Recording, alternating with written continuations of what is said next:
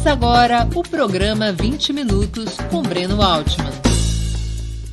Está começando mais uma edição do programa 20 Minutos.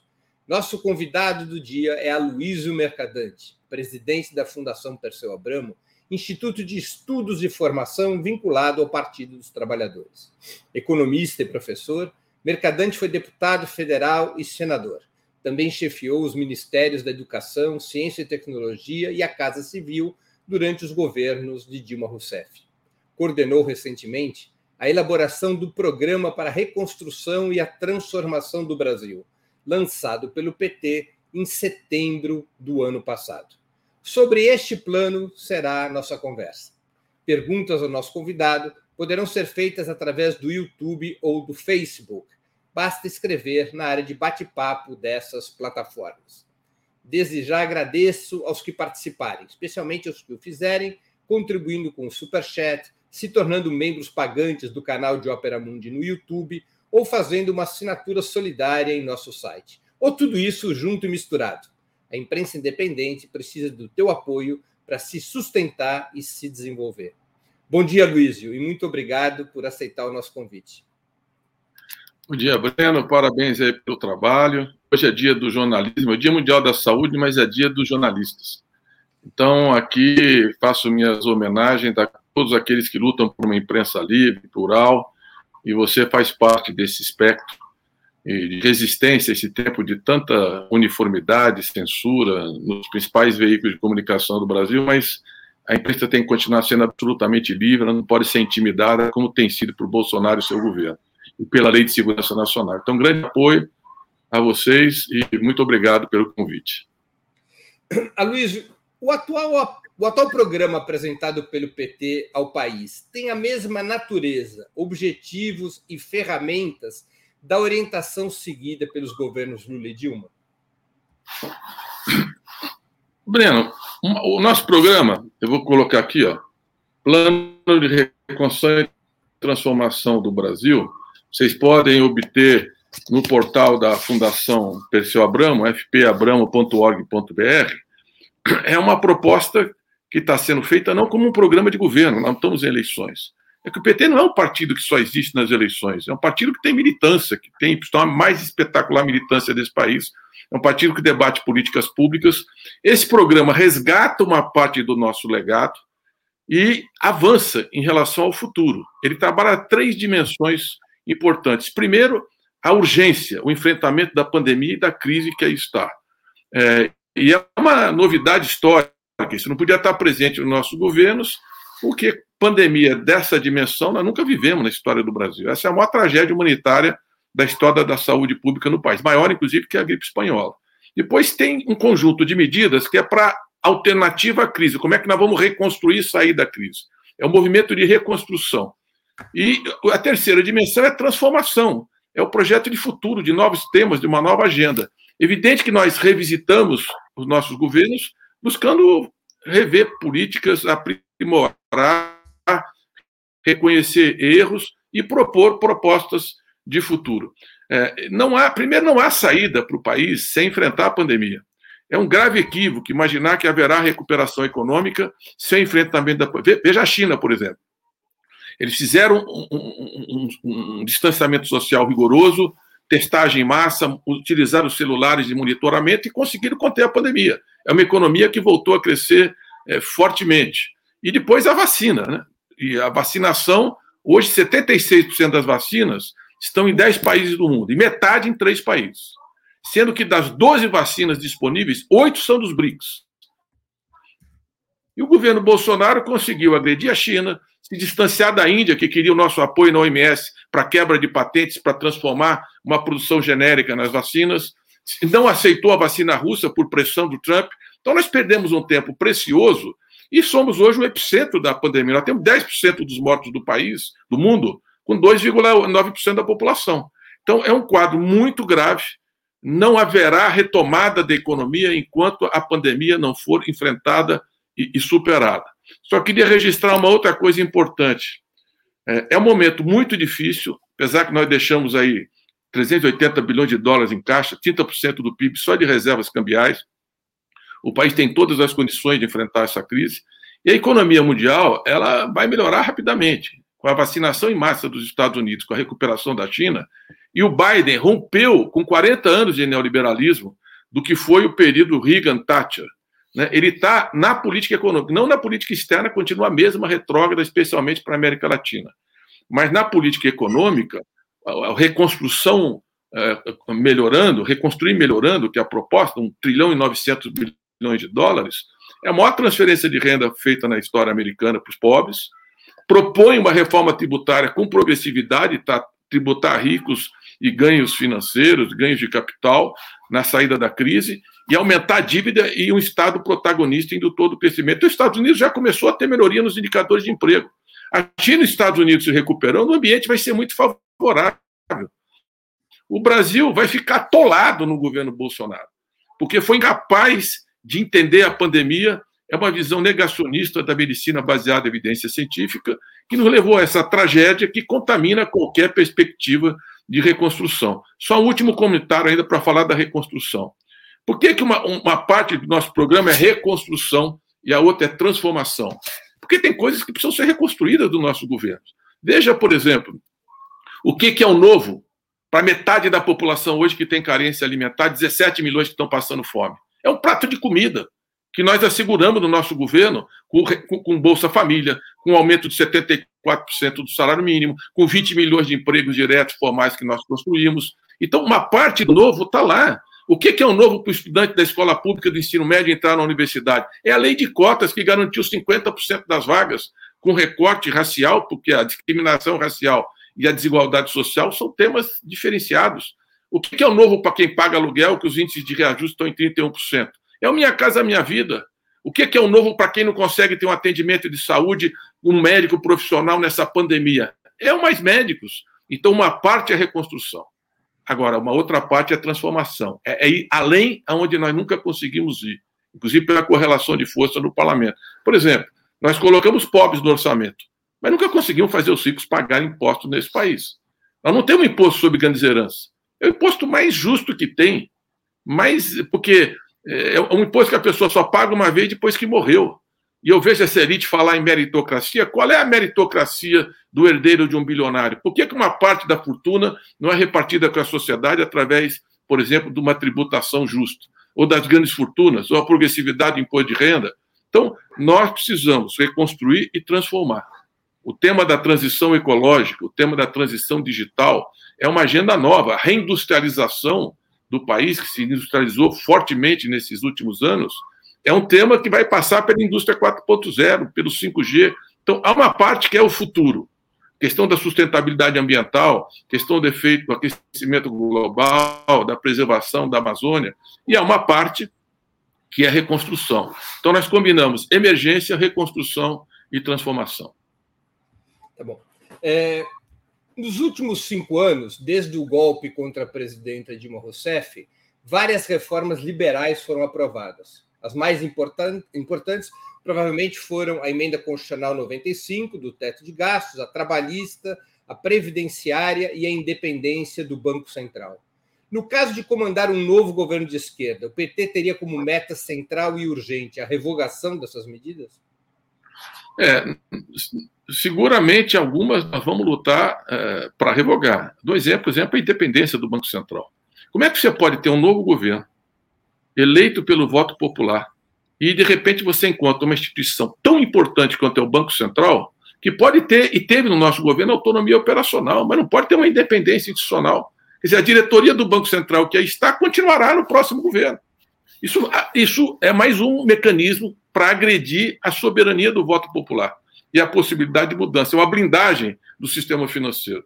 Por sinal, como várias áreas hoje, o governo, o Estado brasileiro não tem condições de fazer políticas públicas, porque elas estão muitas vezes blindadas por um controle que vem do mercado sobre o Estado. Por exemplo, em várias agências de regulação. Eu vivi no Senado, nós nunca tivemos força para indicar técnicos competentes para poder fazer é, políticas públicas compatíveis compatíveis com o nosso programa. Então, nós temos, agora, depende da correlação de força no Congresso Nacional. As pessoas têm que entender que o governo entra, ele pode trocar ministros, mas deputados e senadores são aqueles que estão lá. Eu, quando nós chegamos em 2002, é, eu tinha, quando eu fui eleito senador, tive 10 milhões e meio de votos, mais votado da história do Brasil. Quando eu cheguei no Senado, só tinham 15 senadores que tinham votado no Lula. Então, ali, o enfrentamento era contra a CM, Bonhouse, Marco Maciel, Arthur Vigílio, Demóstenes. Eu posso dar lista aqui do que era o enfrentamento diário para cada passo que nós íamos dar. O ProUni foi uma disputa duríssima. Lei de cotas, fiquei 10 anos lutando, só consegui fazer em 2012, quando era ministro da Educação, que é uma coisa básica, né? Nós mudamos a cara da universidade brasileira, passamos de 3 milhões e, e, e 100 mil 3 milhões e 400 mil estudantes para 8 milhões e 100 mil e democratizamos o acesso, abrimos novas oportunidades com o Enem. O Haddad fez um trabalho extraordinário. Então, é um processo muito que depende da correlação de força. Então, não basta votar no Lula, eu espero que seja o Lula, acho que o Lula é, é, é, a, é a síntese do que teve melhor nesse período. O governo mais bem avaliado da história, uma longa história de luta popular, ele ainda tem um julgamento dia 14, que nós temos que continuar muito atento. Mas o Lula ele vai conseguir reunir forças políticas amplas do campo progressista, mas nós precisamos fazer bancada e precisamos mudar a correlação de forças. E não é simples. Você veja na eleição maneira, municipal. A briga do PT, a briga do PT orientada por esse programa é pela revogação da emenda constitucional 95, a independência do Banco Central. Não, não tem, não tem, não tem como reconstruir esse país com essa política de teto de gastos.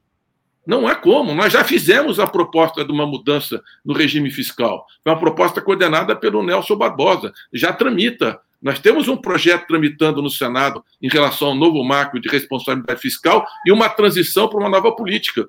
Porque eles estão empurrando para frente, eles não cumpriram o teto de gasto desde o golpe do Temer, mas estão engessando cada vez mais o Estado brasileiro a partir de 2023 da mesma forma que blindando o Banco Central. Então, tudo isso restringe muito a, a capacidade de um governo popular de fazer mudanças. Por exemplo, por que, que nós nunca conseguimos tributar os ricos nesse país? 49% dos impostos são impostos indiretos sobre o consumo, enquanto que os, por exemplo, os Estados Unidos é 17%, na OCDE é 32% da carga tributária. Porque aqui ela é regressiva, paga mais quem ganha menos. Essa que é a verdade dos tributos no Brasil. Então, mas para isso precisa ter maioria. Se não tiver uma mudança na correlação de força no parlamento, você veja, por exemplo, essas emendas impositivas. Elas estão chegando num nível. É, é legítimo quem se elege ter uma emenda parlamentar, faz parte do mandato de todos os parlamentos do mundo. Mas o nível de, de emendas que eles estão impondo, emendas impositivas. Então, no momento que você tem que concentrar recursos para enfrentar a pandemia, para comprar vacina, nós vamos ter agora um apartheid vacinal, que eles estão transferindo a vacina, furando a fila para quem tem renda, para quem tem riqueza, vai ter acesso à vida. E quem não tem está exposto entre a fome e o risco da morte e a contaminação, porque não tem nenhum auxílio emergencial para proteger a população. Como é que você enfrenta essas coisas se você não tiver maioria no parlamento? Então não é simplesmente a vontade do governo. É a vontade do governo, sobretudo, mas nós precisamos mudar a correlação de força. Então a, a, a, a esquerda ela precisa criar uma unidade mais ampla do que tem tido. As experiências da Frente Ampla no Uruguai, do Congresso Nacional Africano na África do Sul, são experiências muito ricas. Mais organicidade, mais debate, mais unidade, para a gente melhorar a correlação de força e procurar uma vitória que também seja uma vitória no legislativo. Para poder fazer. Estaria, o PT também estaria propondo a eliminação de outros entraves fiscais ao Estado, como a lei de responsabilidade fiscal e a regra de ouro? O, o, o, Breno, são 11 mecanismos que nós tínhamos. E agora criaram mais alguns. Por exemplo, gatilho e outros mecanismos. E é uma, é uma limitação autoimposta. Eu vou voltar a dizer o que eu disse aqui muito brevemente o centro dessa política neoliberal fiscalista e de regressividade foi a política econômica americana, que serviu de exemplo para muitos países. O Biden rompeu com essa tradição. Ele está rompendo, ele está falando: eu vou aumentar a dívida pública, o Estado vai ser protagonista, eu vou distribuir renda, defendeu o fortalecimento dos sindicatos e dos direitos trabalhistas e eh, fez um pacote de investimentos dizendo: eu quero voltar ao Roosevelt New Deal, que é exatamente, ou pós-guerra, o Estado de bem-estar social. É, se ele vai fazer tudo isso ou não, é uma segunda discussão, nós vamos ver. Mas o movimento é um movimento de ruptura com o neoliberalismo e com a ortodoxia fiscal. Aqui nós temos uma equipe neoliberal que defende o que Pinochet fez e que deu nessa tragédia chilena, que foram os movimentos de rua, uma visão completamente retrógrada, atrasada sobre o papel do Estado. Não há alternativa para essa pandemia, para essa recessão, para essa crise global e para essa financiarização da economia se é um Estado forte e indutor com capacidade de retomar o investimento e o gasto público. Ou nós mudamos esse padrão, ou nós vamos ter mais do mesmo. Agora, não é só um problema de votar no presidente Lula, porque eu vou chamar a militância aqui e dizer o seguinte: pode se preparar, se Lula for candidato, nós vamos ver aquela Praça dos Três Poderes cheia de todas as bandeiras, o Lula subir aquela rampa e mais uma vez mudar a história desse país. Mas nós precisamos votar no Legislativo, no, Senado e no Congresso. Então, as esquerdas precisam se unificar para ter uma bancada muito mais forte do que em torno de 120 votos que nós temos hoje na Câmara e 11 a 12 no Senado.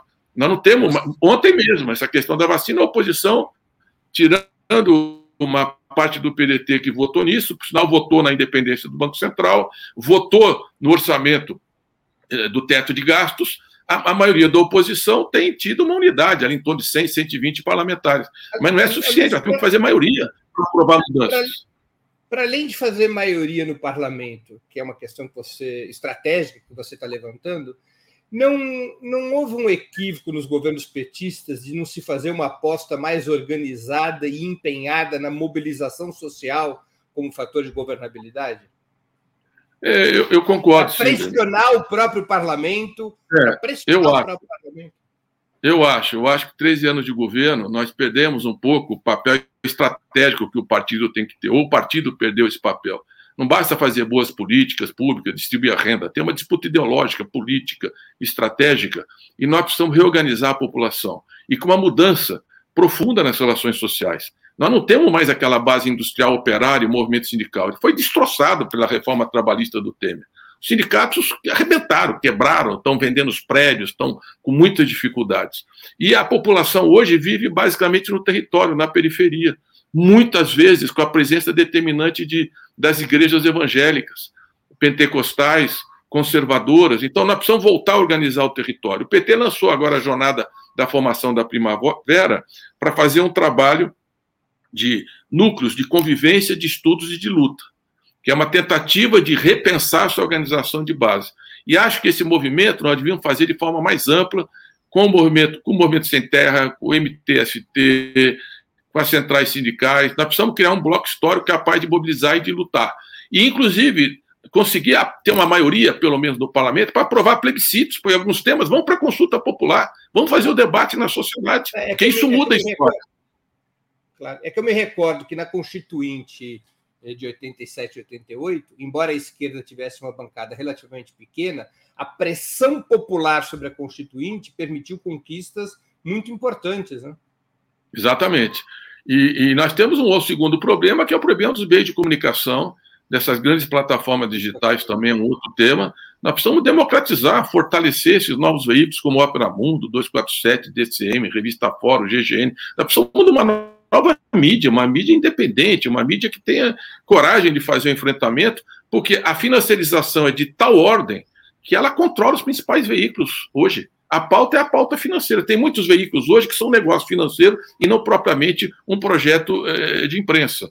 Então, eu acho que a questão da, do acesso à população às informações é um imenso desafio. Nisso também nós fomos aquém do que poderíamos ter ido. Nós temos que repensar a democratização dos meios de comunicação e criar novos, novos, novos instrumentos e novos caminhos para a comunicação com a sociedade. A anulação de várias dessas reformas eh, liberais depende de maioria constitucional, com o voto de dois terços nas duas casas parlamentares. O mesmo vale para outras medidas previstas no programa de reconstrução e transformação do Brasil. O PT defenderia, no caso da eleição de um governo sob seu comando, a convocação de uma Assembleia Nacional Constituinte, na qual mudanças poderiam ser aprovadas por maioria simples? Olha, a nossa visão sobre uma Assembleia Nacional Constituinte ela é um ponto de chegada e não um ponto de partida. É, se você não tiver uma mudança na correlação de forças na sociedade, nós não vamos avançar. Porque o que tem sido feito recentemente é a desconstrução de algumas conquistas que estão na Constituição brasileira. E, e nós temos feito um movimento de resistência. Por exemplo, nós tínhamos na Constituição 18% do orçamento da União para a educação federal. Eles quebraram esse piso. Quebraram. Nós, fomos, nós investimos 270% a mais do que era o gasto com a educação. Só a presidenta Dilma foram 54 bilhões de reais acima do piso. Eles quebraram o piso. Então, estão desvinculando recursos para a educação e para a saúde, para dar um exemplo importante. Nós não conseguimos, em alguns casos, nem adequar a legislação aos avanços da Constituição. Por exemplo, a Lei de Segurança Nacional, que está perseguindo jornalistas, youtubers eh, e cidadãos que se manifestam, que é um entulho da ditadura, ela é incompatível com a Constituição, mas nunca foi revogada nem pelo Supremo e nem pelo Congresso. Está no nosso plano de reconstrução.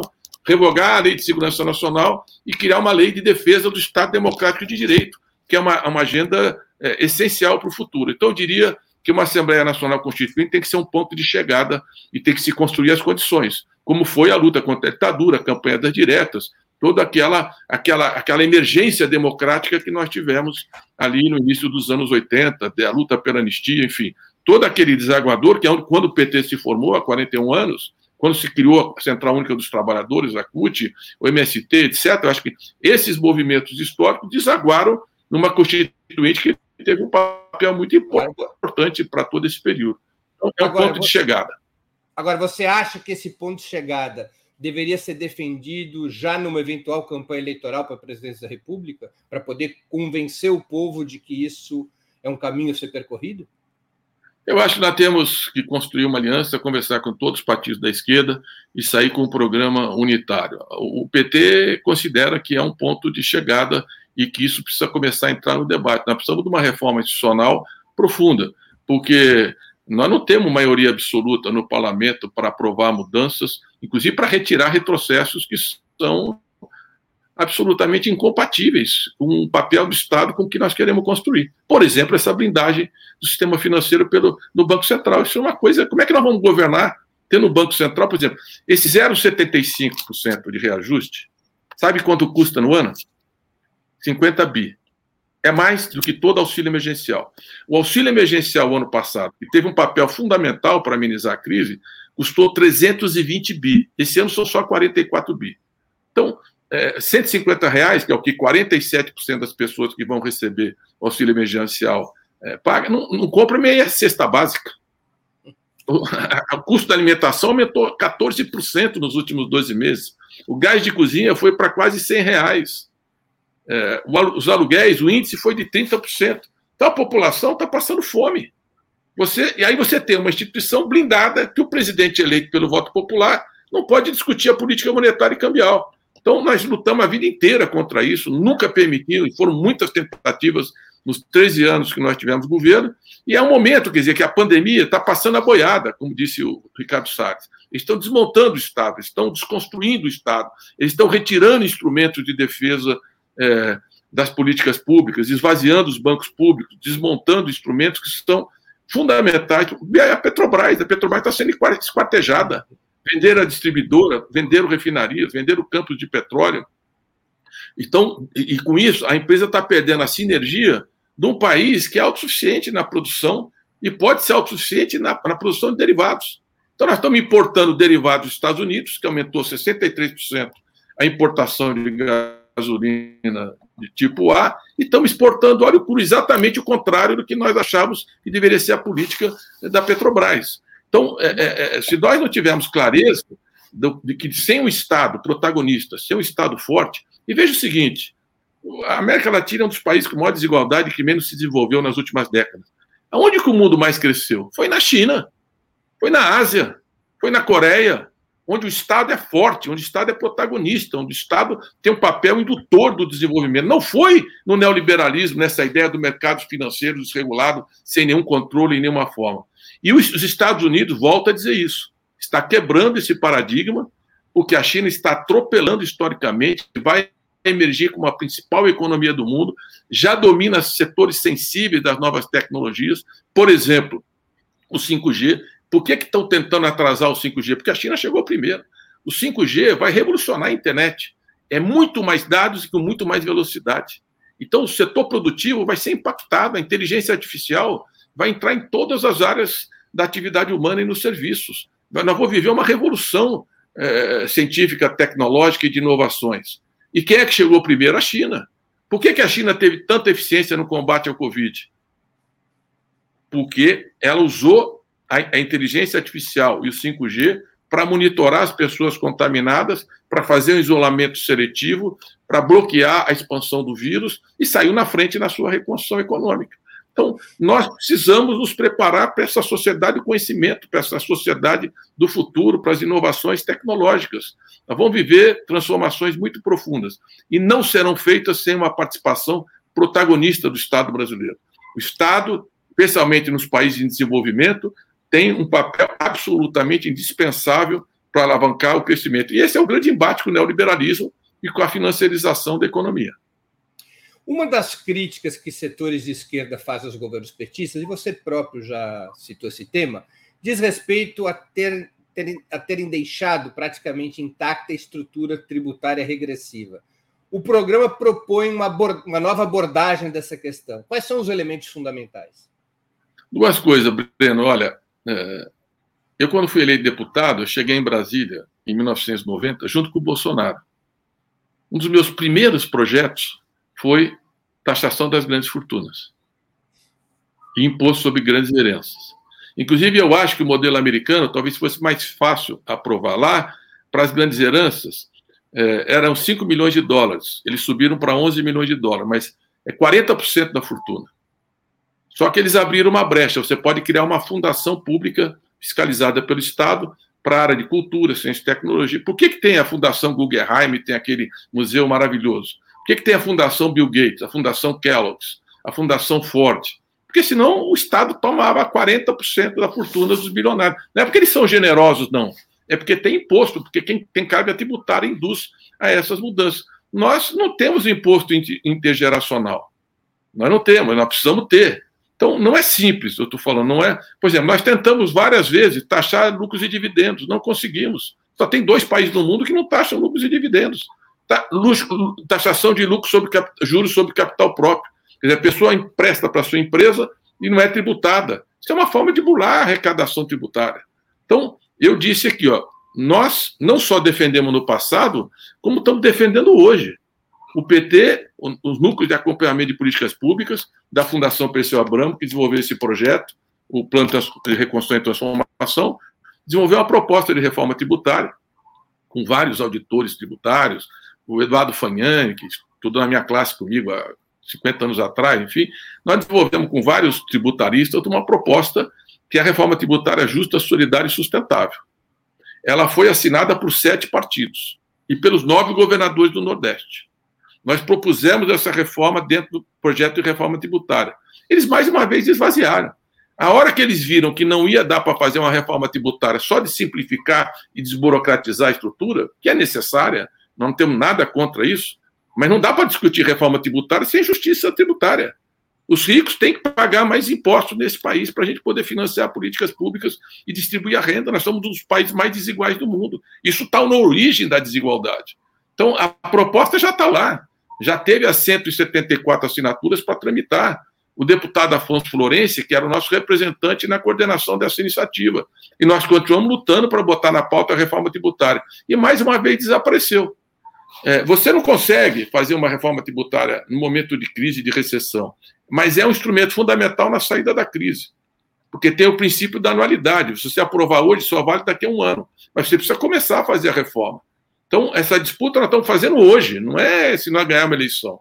Mas não anda. Quer dizer, os interesses financeiros da elite e a sua base parlamentar retrógrada, conservadora, que reproduz essa desigualdade, e está totalmente alimentada pelo fisiologismo, bloqueia qualquer iniciativa transformadora.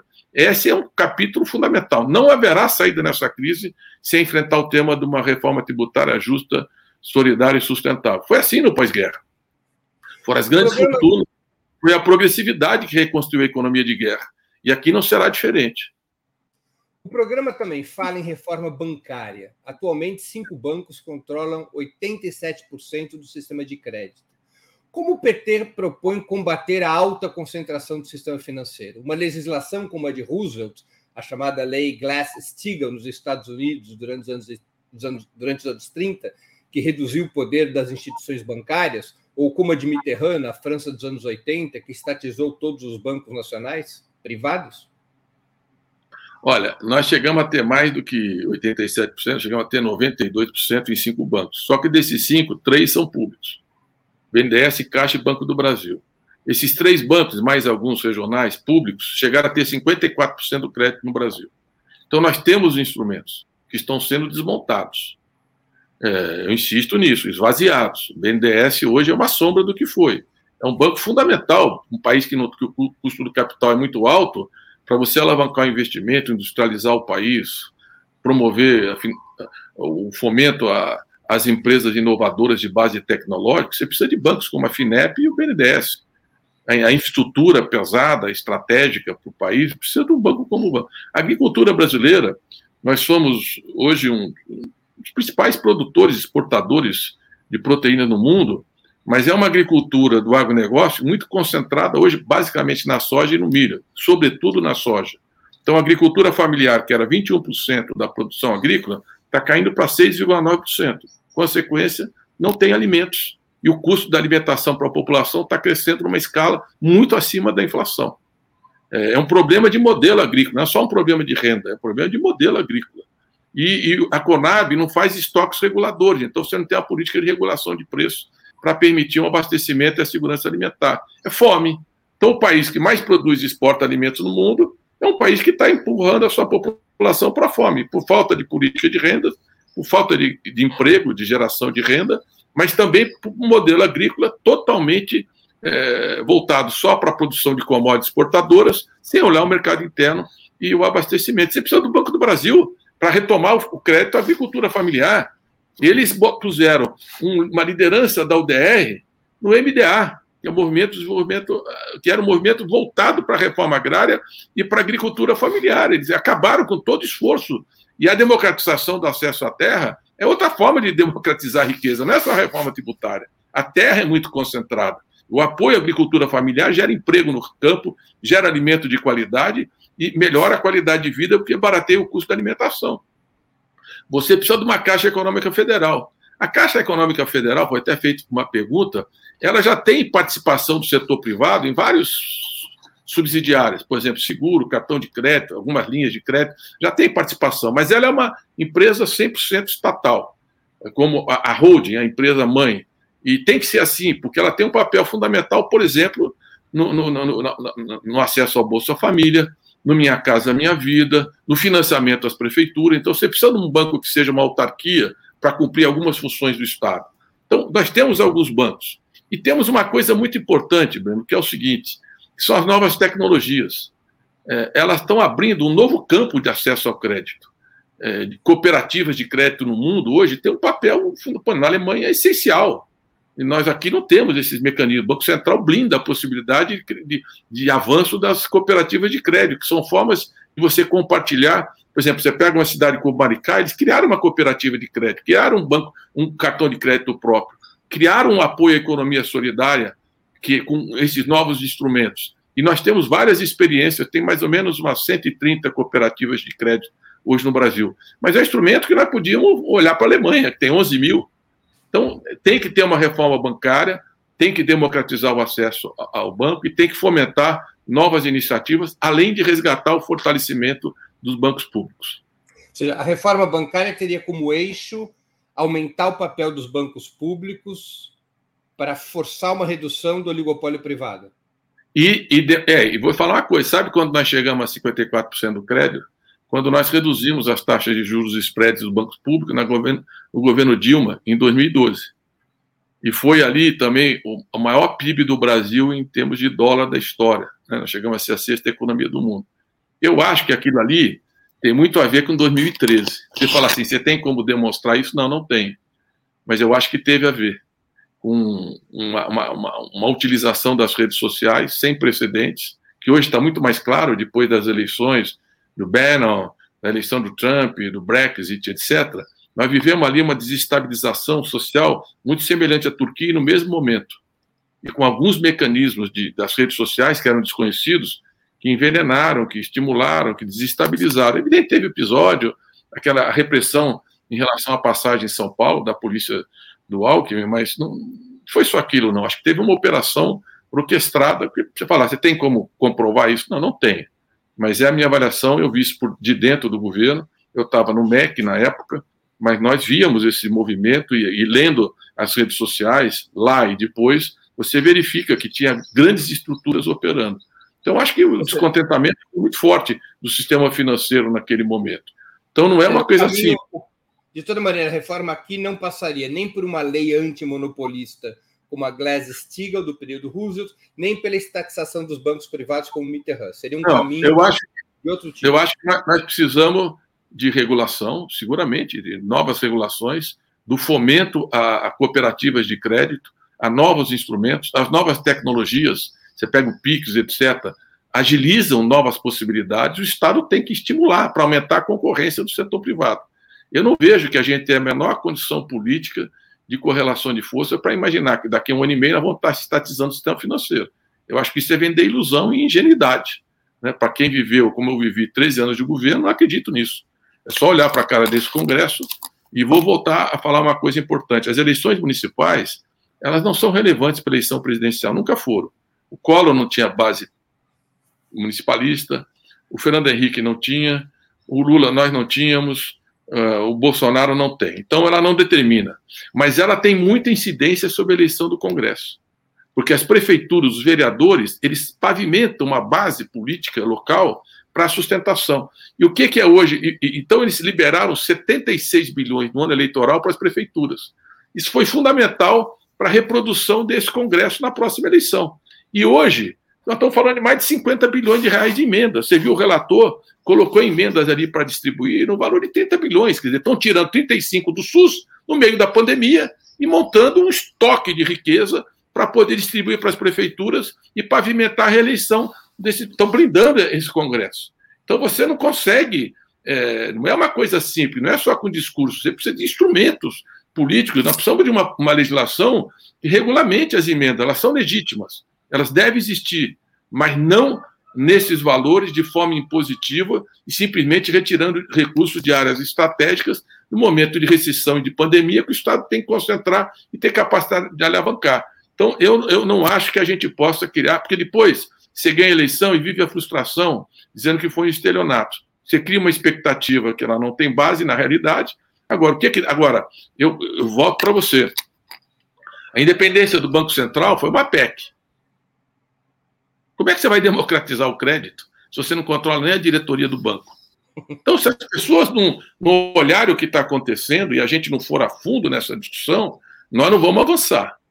É, nós não vamos avançar. Então, esse tema da independência do Banco Central é fundamental para que os pobres, a classe média, a micro e pequena empresa tenham crédito lá na frente, para reduzir o spread, para ter um crédito muito mais competitivo. Quanto mais oferta, melhor.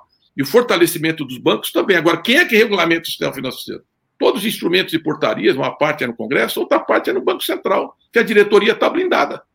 Então, nós temos um, um desafio pela frente para reconstruir por isso que o nosso plano também fala em reconstrução, instrumentos para a transformação do Brasil, que passam por um embate muito importante. Eu acho que esse tipo de discussão qualificada, eu quero te agradecer, tem faltado. Nós precisamos fazer mais debate programático. Nós não temos ainda um plano de governo. Isso aqui é um ponto de partida, não é o ponto de chegada. Nós temos tempo para construir um excelente programa de governo. Quanto mais gente participar, quanto mais discussão nós tivermos, Quanto mais base popular nós tivermos para essas agendas, mais chance nós teremos de avançar no futuro. E esse é um tema muito importante e muito complexo.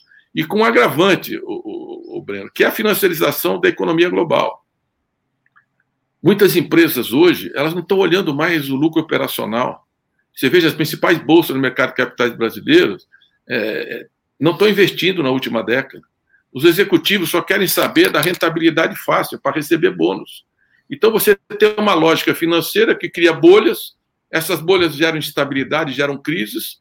Aí quando vem a crise, o Estado, o Banco Central é, é, é a instância, é, é, o banco dos bancos, socorre, como foi lá no Lehman Brothers em 2009, uma crise que até hoje está presente. Aí você socializa o prejuízo. Então você tem uma concentração de rendas que não tem nada na história do planeta semelhante.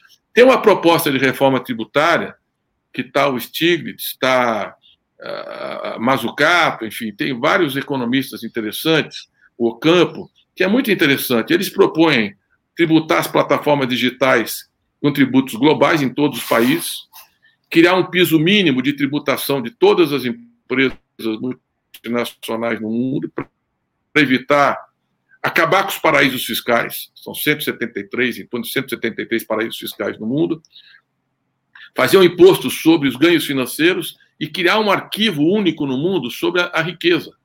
Porque você não sabe nem como você tributa algumas personalidades cuja riqueza está toda escondida nos paraísos fiscais. Então, tem uma parte a globalização financeira e da economia, e essa economia digital que é cada vez mais presente, que você não consegue, o Estado não consegue tributar.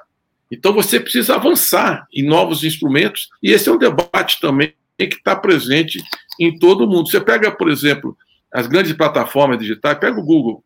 16% da verba de publicidade do Brasil é do Google no Brasil.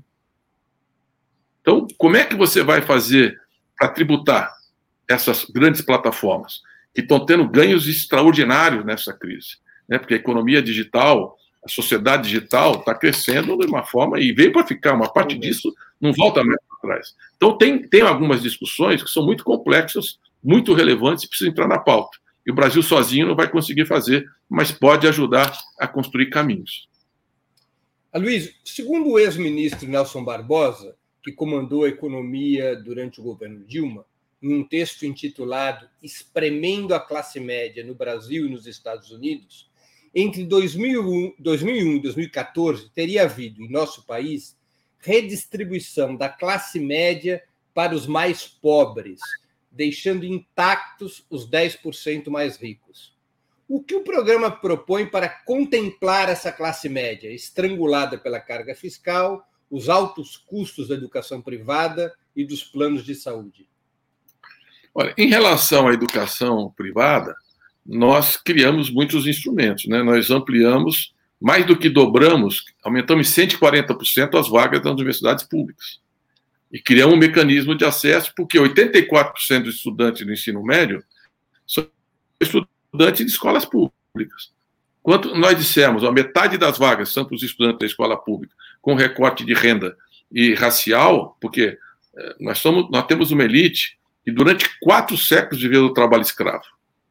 E, e, tem uma classe média europeia, de origem europeia, que veio para cá para substituir o trabalho da população negra é, pós-liberta, trabalho assalariado. Então, é, é, a, a, o racismo é um componente estrutural. Então, políticas afirmativas de inclusão é, racial e social são fundamentais. Eu vou voltar a dizer: desigualdade social e racial não são o mesmo conceito, os dois têm que atuar conjuntamente. Nós fizemos uma mudança extraordinária na educação brasileira. E nós tínhamos um Plano Nacional de Educação com metas de 10 anos que estão sendo abandonadas.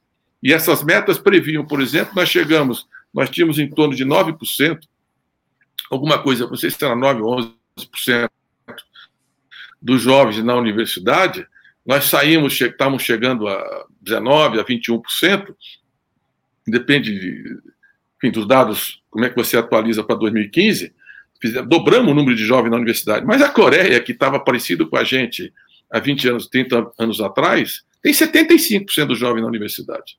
Então, isso mostra. o nosso plano era chegar a 30%. Isso parou. Os não tem mais ProUni, não tem. Eles estão reduzindo em 25% o financiamento das universidades federais. Não tem custeio. As universidades, se voltar ao lá presencial, não tem como se manter. Estão impondo censura nas universidades, estão impondo os reitores, não aceito. Eu nunca nomeei um reitor que não fosse eleito pela comunidade. Eles não nomeiam nenhum que foi eleito pela comunidade. O princípio da autonomia, da liberdade acadêmica, da pluralidade, a essência da história dessa instituição, que começou em 1080, a primeira universidade em Bolonha, nós estamos falando aí há quase 100 anos, há quase mil anos, né, mais de nove séculos, é um retrocesso monumental. Então, em algumas áreas, nós fizemos muita coisa. É verdade que nós não fizemos tanto para a saúde pública da classe média, mas nós mantivemos o SUS o SAMU, que atende qualquer cidadão na hora de urgência. Nós fizemos coisas transformadoras. Aqui tem farmácia popular, qualquer cidadão com doença crônica tinha acesso a um remédio, um remédio mais, é, mais acessível, é, que, que, é muito importante. E mais médicos, falar, ah, mas nós não proteger a classe média. Só que nós, colocamos médicos para atendimento primário para 63 milhões de pessoas que não tinham médico. Você tem uma criança doente de madrugada, você não tem como ter uma, uma, uma, um, um, um médico profissional para atender. Ah, gerou uma resistência na corporação médica de classe média, que nós trouxemos médicos cubanos. Mas o edital era primeiro para os médicos brasileiros, que não queriam ir para as periferias, que não queriam trabalhar com a população indígena, que não queriam trabalhar com a população ribeirinha. Quem tinha experiência nisso eram os médicos cubanos, os médicos de família, que foram formados. E Cuba, que é uma ilha cercada economicamente, exporta serviços de medicina. Nós geramos 5.600 novas vagas para os cursos de medicina. Isso abriu espaço para a classe média. Um curso de medicina custava 13 mil reais por mês, alguns cursos. Então, por exemplo, o ProUni era fundamental, o FIES, para que os jovens de classe média pudessem também fazer medicina, porque senão não poderiam. Agora, a elite, essa elite médica reagiu à corporação médica violentíssima, de uma forma muito violenta contra o nosso governo. E muitos se calaram diante da cloroquina, do charlatanismo, do negacionismo, do genocídio que nós estamos vivendo. Então, eu acho que também eles aprenderam que o povo tem direito a ter médico. Nós temos que fazer coisa para a classe média, mas temos que continuar fazendo, principalmente para quem nunca teve acesso à educação. Quando eu deixei o MEC, ô Breno, fui duas vezes ministro da Educação. Quando deixei o MEC, depois do golpe, ali no golpe, em 2015, o exame do ENAD, que é feito para todos os concluintes, 35% dos formandos eram os primeiros estudantes da família a ter um título de educação superior. Isso gerou incômodo na classe média? Gerou. Eu, por exemplo, fui na casa de um amigo empresário e a mulher dele falou: ah, vocês estão virando o país de cabeça para baixo. Eu falei: o que foi? O que, que, que nós fizemos de errado? Ah, vocês. O filho da minha empregada entrou na universidade e o meu não entrou. Eu falei: você tem que pensar é a formação que você está dando para o seu filho, que teve todas as condições que o dela nunca teve. Agora, nós viemos para fazer isso, para dar a mesma oportunidade para os estudantes da universidade e na educação. Isso é um direito, é um bem público, tem que ter acesso universal. Então, nós fizemos um, um brutal investimento em creche e educação infantil. Por quê? O Heckman, que ganhou o prêmio Nobel de Economia da Universidade de Chicago, economista, ele mostra o seguinte: você pega as crianças da periferia, pobres americanas, ele estudou durante 20 anos. Quando chega na idade adulta, as que tiveram educação infantil, creche e, e, e os estímulos pedagógicos adequados, as habilidades, o aprendizado de conviver na sala de aula, tiveram na vida adulta menos propensão ao crime, mais estabilidade na família, melhor oportunidade no emprego. Por quê? Porque os primeiros mil dias, do ponto de vista da, da, da neurociência, são fundamentais para a formação das habilidades não cognitivas. Então, se a criança se alimenta e tem os estímulos, ela terá uma vida muito mais próspera, na educação e fora dela. Ao mesmo tempo, uma criança de uma família não letrada tem um repertório oral que é um terço da família letrada. Por que, que ela tem dificuldade de aprender a ler e escrever? Porque ela nunca aprendeu a falar. Agora, nós podemos entrar no século XXI sem dar o direito à educação para os mais pobres? Que mundo que nós vamos construir com esse nível de desigualdade? O que, que eu concordo? Nós pusemos os pobres no orçamento, eles estão tirando. Se nós governarmos, mesmo porque da onde o Lula veio, com a história dele, vai colocar de novo os pobres no orçamento. Agora, dessa vez, não basta isso. É mais fácil botar os pobres no orçamento muito mais fácil está sendo tirá-los, infelizmente. Isso não podia acontecer. O que e é muito difícil. Orçamento, além do mais. Não, o que é muito difícil é fazer os ricos pagarem os impostos devidos. Porque você olha a cara do Congresso Nacional, quando você fala aumentar o líquido de imposto de renda para as altas rendas, todos se sentem atingidos ali, todos com raríssimas exceções. Quando você fala em tributar grandes heranças, o sujeito fala: não, meu filho não. Mas por que não? Como é que você pode viver num país que você acha que esses milionários querem deixar tudo para os seus filhos e nada para a sociedade. Tem que repartir para a gente ser como a Europa fez, como os Estados Unidos, que eles colocam como referência, tem há décadas. Então, nós precisamos, sim, de uma reforma tributária e mais distribuição de renda. Como é a reforma agrária. E tem que apoiar a agricultura familiar média também. Não é só no agronegócio. Então, nós temos um enfrentamento difícil muito difícil. É, e nós precisamos estar atentos e abrir esse debate desde agora. Por exemplo, o tema da reforma tributária. Por isso que a nossa reforma tributária ela é uma reforma justa, sustentável, porque ela, ela trata da questão ambiental. Por exemplo, tributar mais os produtos que têm emissão de carbono e, contribui para o aquecimento global e menos os que têm energia limpa e descarbonizam a economia. Isso é uma, uma coisa nova, é uma coisa essencial.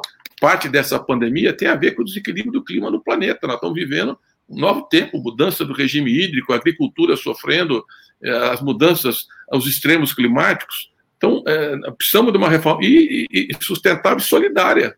Ou seja, nós queremos um país, um país mais solidário. Os. Esse exemplo da vacina. As pessoas se sentem confortáveis de poder ter dinheiro, comprar vacina para ela, e essa multidão de 14 milhões de desempregados que hoje não tem dinheiro para comer, não vai poder se vacinar? Vai, você vai furar fila, como aqueles empresários de Minas Gerais? Quer dizer, em muitos países foi um escândalo que caiu equipes de governo. Aqui vai virar lei. Nós estamos virando um apartheid vacinal. Nós estamos distribuindo a vida entre quem tem dinheiro e acesso. É o oposto do que deveria ser. A saúde pública é um bem comum, um bem público. O SUS mostrou isso. Na hora do vamos ver, é o SUS que segura. Inclusive, porque muitos hospitais privados ficaram é, também lotados sem capacidade de resposta. Então, nós temos também, o, o Breno, uma disputa cultural de valores, tá? o valor da solidariedade, o valor da justiça, o valor de, de olhar o outro, o valor de, de pensar um mundo mais generoso com os pobres e com a população. Então, tem que fazer mais para a classe média, mas tem que continuar fazendo muito mais pelos pobres, porque são eles que precisam das políticas públicas mais que qualquer um. Em sua entrevista após a anulação das sentenças que o tornavam inelegível, o ex-presidente Lula alertou que poderia reverter as privatizações de refinarias promovidas pelos governos Temer e o atual. Isso está previsto no programa de reconstrução e transformação?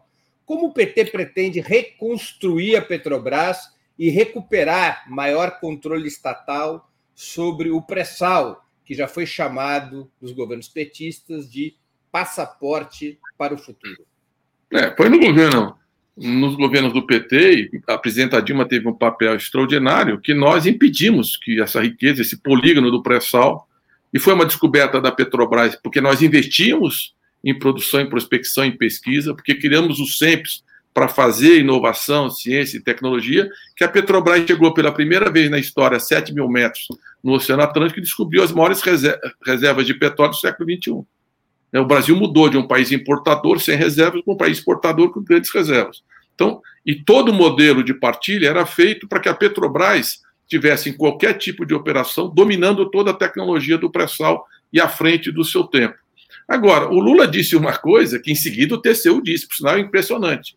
O Lula falou que precisava de vacina, que tinha que combater o negacionismo, caiu o ministério, o ministro da, da, o general intendente da saúde. O Lula falou que nós precisamos de uma outra política externa, precisamos retomar os BRICS, precisamos propor a reunião do G20, precisamos envolver a ONU para enfrentar a crise. Caiu o ministro de Tarja Preta do Itamaraty. O Lula falou precisa reestatizar refinarias que estão sendo vendidas em condições absolutamente inaceitáveis. O TCU falou: olha, essa refinaria não pode ter sido vendida por esse preço. Então, nós já temos alguns parceiros para isso, que podem ajudar, inclusive, a gente tomar decisões no futuro. Mas a Petrobras chegou a ter 17% de investimento no país. Ela é essencial. E é evidente que ela foi um dos alvos do golpe, como foi a agenda neoliberal, e nós nunca aceitamos de retirar é, direitos previdenciários, trabalhistas e desmonte do movimento sindical. E nós temos também uma agenda nova no mundo do trabalho. Né? Nunca tivemos desemprego dessa ordem. Tivemos 14 milhões e 200 mil desempregados. Nunca tivemos no Brasil um, uma situação dessa que 7 milhões de desalentados que não trabalham e não procuram emprego. E nós temos uma multidão em aplicativos que não tem nenhum direito. Esse é um tema também novo do ponto de vista da legislação. Existem algumas experiências, a experiência, por exemplo, de Nova York é muito interessante para regular essa economia do, do, trabalho dos aplicativos. Então, esse também é um tema novo que está no nosso programa. É, você já tratou do assunto que eu vou perguntar. Eu vou, de alguma maneira, repetir a pergunta para que a resposta fique muito explícita. O programa tem uma posição clara contra privatizações. O ex-presidente Lula, no entanto, em entrevista para o jornalista Reinaldo Azevedo, chegou a cogitar a transformação de certas estatais, como a Caixa Econômica Federal, em empresas mistas de capital aberto. Afinal, qual é a posição partidária e programática a esse respeito? O Breno, Isso aqui é um ponto de partida. Está em debate. Isso aqui não é um ponto de chegada. Nós estamos querendo discutir. Nós vamos incorporar novas propostas. Nós estamos num processo. Isso aqui não é um programa de governo. Não estamos em eleição, não temos nem candidato, nem sabemos qual é a aliança. É, eu vou repetir sobre a Caixa Econômica Federal. A holding Caixa Econômica Federal, do meu ponto de vista, tem que ser 100% pública. Por que, que tem que ser 100% pública? Porque ela cumpre funções que uma empresa de capital aberto não poderá cumprir. Por exemplo, financiar prefeituras, investimento em saneamento, investimento em infraestrutura municipal. Isso tem que ser um banco estatal. Por exemplo, ela tem o cadastro todo do auxílio emergencial dos pobres. Isso tem que ser, ficar sob controle do Estado. Isso não pode ser entregue por uma instituição financeira privada. Então, ela tem funções. Minha Casa Minha Vida ela é fundamental na operação da Minha Casa Minha Vida. Mas a Caixa já é também uma empresa de economia mista em suas subsidiárias. Por exemplo, já cartão de crédito. empresas de, economia mista. Já tem. O seguro, a segura, o seguro da Caixa já foi. Já é uma empresa de economia mista, cartão de crédito, e tem algumas linhas de crédito que ela faz em parceria com instituições privadas. Então, a holding, a empresa mãe, tem que ser 100% estatal. Mas ela já é uma empresa de economia mista em relação a algumas subsidiárias. Então, eu acho que essa é a, é a posição que eu defendo. As políticas educacionais dos governos petistas tiveram grandes e reconhecidos avanços, em especial o aumento do número de matrículas no ensino superior de 3 milhões e 600 mil quando começa o governo Lula para 8 milhões e 300 quando acaba por um golpe de estado o governo Dilma. Mas a participação do capital privado continuou a crescer tanto no ensino superior quanto nos níveis básico, fundamental e médio, que ficam fundamentalmente por conta de estados e municípios. As matrículas nas faculdades privadas, por exemplo, passaram de 69,5% em 2003 para 75,6% em 2016, segundo dados do MEC. A maioria dessas faculdades privadas de baixa qualidade. O modelo de educação petista é baseado em, um forte, em uma forte e ascendente participação do capital privado ou o programa de reconstrução e transformação propõe mudar essa situação? É, excelente debate esse. É o seguinte: bom, era 65% de um universo de 3 milhões. Nós estamos falando 75 numa base de 8 milhões. Então, a, a, a, rede pública de ensino superior cresceu como nenhum outro momento da história do Brasil. Os institutos tecnológicos federais. Mais, né? Não, vou chegar lá, vou chegar lá. Os institutos tecnológicos federais que não existiam estão presentes no Brasil todo. Inclusive, todas as micro-regiões do Brasil hoje têm um campus de uma universidade pública para descentralizar o investimento, formar mão de obra, impulsionar, atrair uma nova qualidade de relacionamento entre a sociedade e, a, e as universidades. Só no Nordeste nós temos 18 novas universidades federais. Em São Paulo, que não tinha, tinha um curso, a Universidade Federal de São Carlos foi fortalecida, a Universidade Federal da ABC, e nós criamos campos na Baixada Santista, em várias outras regiões do Estado. A Unifesp virou uma potência é, importante historicamente da qualidade da produção. Então, nós tivemos avanços extraordinários é, do ponto de vista da educação pública. Nós aumentamos em 147% os custos de pós-graduação nas universidades públicas. Doutorado e mestrado nós não tínhamos. Então, a nossa visão de educação ia da creche ao pós-doutorado. Agora, qual é o problema do Brasil? É a demanda reprimida por acesso à educação superior. Porque as primeiras universidades do mundo são lá do século XI, é, de, de, mil, século XI, século XII, século XIII, século XVII, a maioria dos países de, de língua espanhola já tinha universidades. O Brasil não tinha. Portugal, o padrão de colonização teve grandes méritos, território, unidade continental, a língua, a vinda da família real trouxe instrumentos modernizantes como o Banco do Brasil, Correios, etc. No entanto, eles controlavam as colônias controlando a formação dos quadros dirigentes. Então, na República, todos os ministros eh, da República tinham sido formados em Coimbra. Você não tinha universidade. Então, a educação superior é retardatária no Brasil. O que, que isso levou? Uma situação que hoje nós temos mais ou menos 2 milhões, e, 2 milhões, 2 milhões e 200 mil formandos do ensino médio a cada ano. Só que tem quase 15 milhões de estudantes que terminaram o ensino médio e não chegaram na universidade. Então, quando nós criamos o Enem, não é só o estudante do ensino médio que está disputando. Chegou a ter 9 milhões. Hoje caiu muito com esse governo, desprestígio e tudo que vem acontecendo. Mas nós chegamos a ter 9 milhões e meio de inscritos no Enem. Eram 2 milhões do ensino médio e 7 milhões que queriam estudar e nunca tiveram chance. Quando a economia melhorou, o governo, a estimativa, o otimismo, etc., essas pessoas quiseram fazer um curso superior. E disse de novo para você: nós, nós dobramos o número de jovens na universidade, né? eram 11%, chegamos a em torno de 21%. A nossa mais meta era 30%, mais do que mais dobrou. Não, não, e, e, e, e jovens, e, mais. Só que a Coreia, 75% dos jovens fizeram ou estão na universidade. Então, nós temos um grande caminho para percorrer. O Estado não tem condições de fazer. Nós aumentamos em 270% acima da inflação o orçamento público para a educação. Fizemos o Fundeb, aumentamos o salário dos professores da rede pública em 47% no nosso governo, coisa que nunca foi feita na história. O MEC entrou na produção de creches, os prédios mais bonitos e os mais importantes da periferia eram as creches que nós construíamos. Agora, você tem que ir da creche ao pós-doutorado. E o Estado não tem recurso para fazer tudo isso de uma única vez, principalmente sem uma reforma tributária que tribute quem precisa para poder financiar as políticas públicas.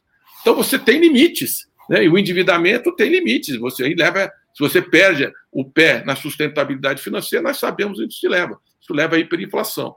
Então, nós aumentamos 270% o orçamento e pregamos, pegamos o Fundo Social do Pré-Sal e os royalties do petróleo para dizer, ó, isso aqui é o financiamento futuro da educação. Então, uma riqueza não renovável vai deixar uma riqueza para as futuras gerações, que não vão ter petróleo, que é a economia do conhecimento, é a educação, que eles também destruíram. Então, nós vamos ter que reconstruir esse caminho, continuar fortalecendo a rede pública, mas na rede privada nós queremos o ProUni. E geramos 1 milhão e 700 mil vagas gratuitas na, na rede privada. E depois, mas, educação é acesso, só uma coisa, só uma coisa, educação é acesso, permanência. Nós tínhamos um programa de bolsa de estudo nas universidades federais de mais de um bilhão de reais por ano. Porque não adianta simplesmente ser pobre e pobre lá. Se não tiver uma bolsa de estudo, ele não tem como ficar. Como é que ele vai estudar é, seis horas por dia medicina, ainda mais todo estudo, etc., tempo integral muitos cursos, se não tiver uma bolsa de estudo? E a qualidade. Então, nós criamos os sinais, que é um sistema de avaliação da educação privada e pública. Vai nota de 1 a 5. Então, alguns cursos, por exemplo, a distribuição das bolsas era proporcional à qualidade do curso. Quem tirava nota 1 e 2 não só não recebia o ProUni ou FIES, como estava ameaçado de fechar os cursos, e nós fechávamos. Se ele repete nota 1 e 2, principalmente se ele não tem uma evolução positiva, é feito um termo de ajustamento de conduta com o MEC, nós fechávamos. Eu cheguei a fechar por exemplo, aquela Universidade Gama Filho no Rio de Janeiro tinha 14 mil estudantes. Fechamos. Pelo desrespeito total à qualidade da educação. Só que transferimos todos os estudantes nas mesmas condições para outros cursos. Ninguém ficou sem estudar. Então você precisa entender que o Estado sozinho não tem como fazer é, tudo o que precisa ser feito. Então, fazer o ProUni, Minha Casa Minha Vida, as cisternas, é, os investimentos estruturantes da infraestrutura, é, rodovias, ferrovias, portos, aeroportos, enfim, todo esse conjunto de investimentos para o país crescer e se reconstruir. E na educação, a nossa prioridade foi expandir fortemente a rede pública de educação, a pós-graduação e criar bolsa de estudo gratuita no ensino privado. Agora, nós não temos, é, é eu acho que é uma ilusão imaginar que o Estado sozinho vai conseguir dar conta dessa demanda repetida a minha pergunta não diz respeito especificamente a isso. Eu quero, eu vou complementar porque assim, o que nós tivemos foi um crescimento muito forte da rede pública, mas um crescimento ainda mais acelerado da rede privada. Não te preocupa essa tendência no que diz respeito à qualidade de ensino? Porque a gente sabe que as faculdades privadas, por várias razões, têm um ensino em geral, tem exceções, de pior qualidade do que as universidades públicas no Brasil. Essa tendência de continuar crescendo o ensino privado eh, em termos proporcionais mais amplamente do que o ensino público não pode gerar também uma desigualdade de formação com os estratos mais ricos indo para a universidade pública e os mais pobres amparados pelo ProUni e para o FIES indo para faculdades privadas de pior qualidade? Breno, até 2012, quando eu fui ministro da Educação, esse argumento tinha algum significado. Mas em 2012 nós aprovamos a lei de cotas. E progressivamente, em quatro anos, o que, que nós fizemos? Metade das vagas de todos os cursos das universidades federais, todos, institutos e universidades, são para os estudantes da escola pública. 25% para estudantes de família com renda eh, familiar abaixo de três salários mínimos. E com recorte 25% e proporcional ao peso dos negros nos estados indígenas, no censo demográfico. Isso mudou. Eu, quando fiz economia e, e cheguei na USP, eu tinha um estudante negro. Um. Hoje, as universidades federais, a maioria são negros. Mudou completamente. Foi a lei de cotas. Parte dessa reação histérica de setores da classe média é porque nós quebramos um privilégio que era absurdo. Quer dizer, o pobre estudava na escola pública até o ensino médio, o filho do rico, que é 13% da matrícula, estudava na escola particular de melhor qualidade, porque, em geral, as escolas particulares eram de melhor qualidade. As federais públicas são muito boas no ensino médio, como o Colégio Pedro II, mas são poucos. Então, e quando chegava no ensino superior, a pior qualidade o pobre ia e a melhor qualidade era para o filho. Não, isso não podia continuar. Então, nós arrebentamos essa lógica, criando a lei de cotas, que vence o ano que vem. O ano que vem vai ter que ser renovada, vai ter um grande debate sobre isso. Vamos discutir qual deve ser o futuro. Né? Então, nós temos que nós garantimos vagas, pelo menos metade das vagas das universidades federais são para os estudantes. Por exemplo, o PSDB nunca aceitou essa tese nas universidades estaduais, errou. Porque o que, que aconteceu? Com, o maior vestibular era o da USP, que é onde eu fiz minha graduação, no Brasil. Só que com eu disputava. Então, pela, pelo volume, os melhores alunos estão indo para o Enem. E não estão vindo mais para as universidades estaduais de São Paulo. Eu fiz mestrado doutorado na Unicamp, que também era pública. É, mas eles, eles, vão ter que abrir, eles estão entrando no Enem. Eles começaram a entrar, ele tem que entrar na lei de cotas. E qual era o argumento da elite? é que isso agredia a meritocracia, ou seja, o acesso não era mais pela nota. Primeiro que você não pode tratar os desiguais com a mesma regra. E o que que mostrou a lei de cotas? Todos os estudos publicados até agora. O mais importante foi financiado pela FAPESP, com um professor, acho que da, da Califórnia, e o pessoal da, da Unicamp, que fez uma análise para um milhão de estudantes que fizeram o ENAD, aquele curso concluído. Mostra o quê? A nota dos cotistas e não cotistas no final do curso é a mesma. Os cotistas têm melhor desempenho que os não cotistas em ciências humanas e um pouco abaixo nas exatas. Aonde que está a diferença? Está no ingresso. Quando eles entram pelo Enem na universidade, especialmente nas exatas, há uma defasagem de formação. Então você tem que fazer cursos de verão de apoio para nivelamento para que eles possam ter o mesmo desempenho. E o problema prioritário de hoje é que não basta botar na universidade pública. Com esse nível de desemprego, de fome e de pobreza, esses estudantes vão ter que abandonar o curso. Vão ter que pegar uma bicicleta para alimentar a família. Então, se você não tiver bolsa de estudo, residência estudantil, biblioteca, transporte, se você não dá apoio à permanência, você não consegue mudar. E eu volto àquilo que eu disse antes, né? Com a política de cotas e as mudanças do ProUni, 35% dos formandos em 2015 era o primeiro da família a ter um título de educação superior. Isso foi uma revolução intergeracional que jamais foi feita na história. É, Aloysio, alguns especialistas propõem uma nova reforma sanitária que transforme o SUS em uma autarquia nacional, como é o sistema inglês, para melhorar a qualidade de gestão e otimizar investimentos, além de criar carreiras nacionalmente integradas e modelos harmônicos entre todos os entes da federação. Esse caminho foi discutido no debate sobre o programa petista? Ou a ideia é manter o SUS com a mesma arquitetura institucional que tem hoje? Olha, esse debate da, das carreiras públicas exclusivas do Estado, é, a gente olha a Inglaterra, é um exemplo muito interessante. Só que a nossa proposta, quando nós fizemos o Mais, o mais Médicos, era criar cursos de medicina para, em 10 anos, chegar ao que a Inglaterra era em 2013, 2014, é, em relação à oferta de médicos pela população.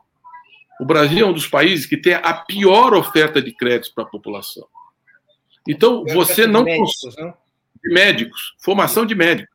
Uhum. A Cuba tem uma das melhores, a Inglaterra tem um padrão de excelência. Então, eles têm um volume de médicos formados que é compatível com criar carreira pública. O que, é que acontece no Brasil? O emprego público é um bico. O médico não, não quer ir para o SUS e ele não precisa, porque não tem médico. Então, o valor da renda dos médicos, a maioria das prefeituras não consegue contratar um médico, não consegue pagar um médico.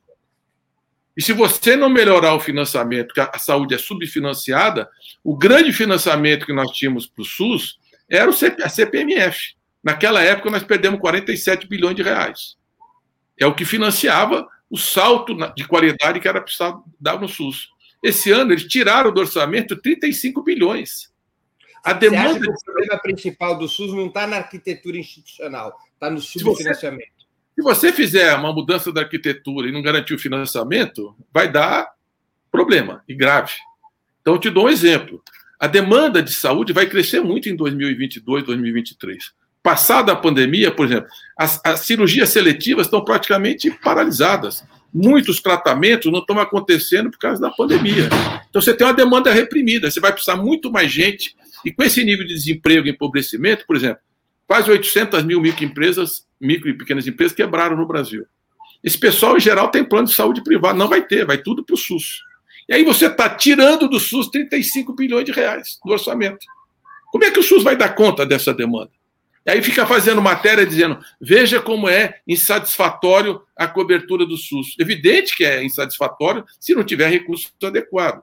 Então, nós voltamos aonde nós estamos passando toda hora, sem uma reforma tributária justa, sólida e sustentável, para que os ricos financiem parte substancial da sua renda, riqueza e privilégios. A reconstrução desse país, ela não é sustentável do ponto de vista da inclusão social e da distribuição de renda. O programa propõe uma série de reformas do Estado, abarcando o sistema eleitoral, o poder judiciário e a institucionalidade política. Mas eu não consegui encontrar, Luiz, nenhuma palavra sobre a questão militar, nem mesmo a mudança do artigo 142 da Constituição, cuja existência foi um dos motivos que levaram os deputados petistas a votarem contra a Carta de 1988, embora a tenham assinado.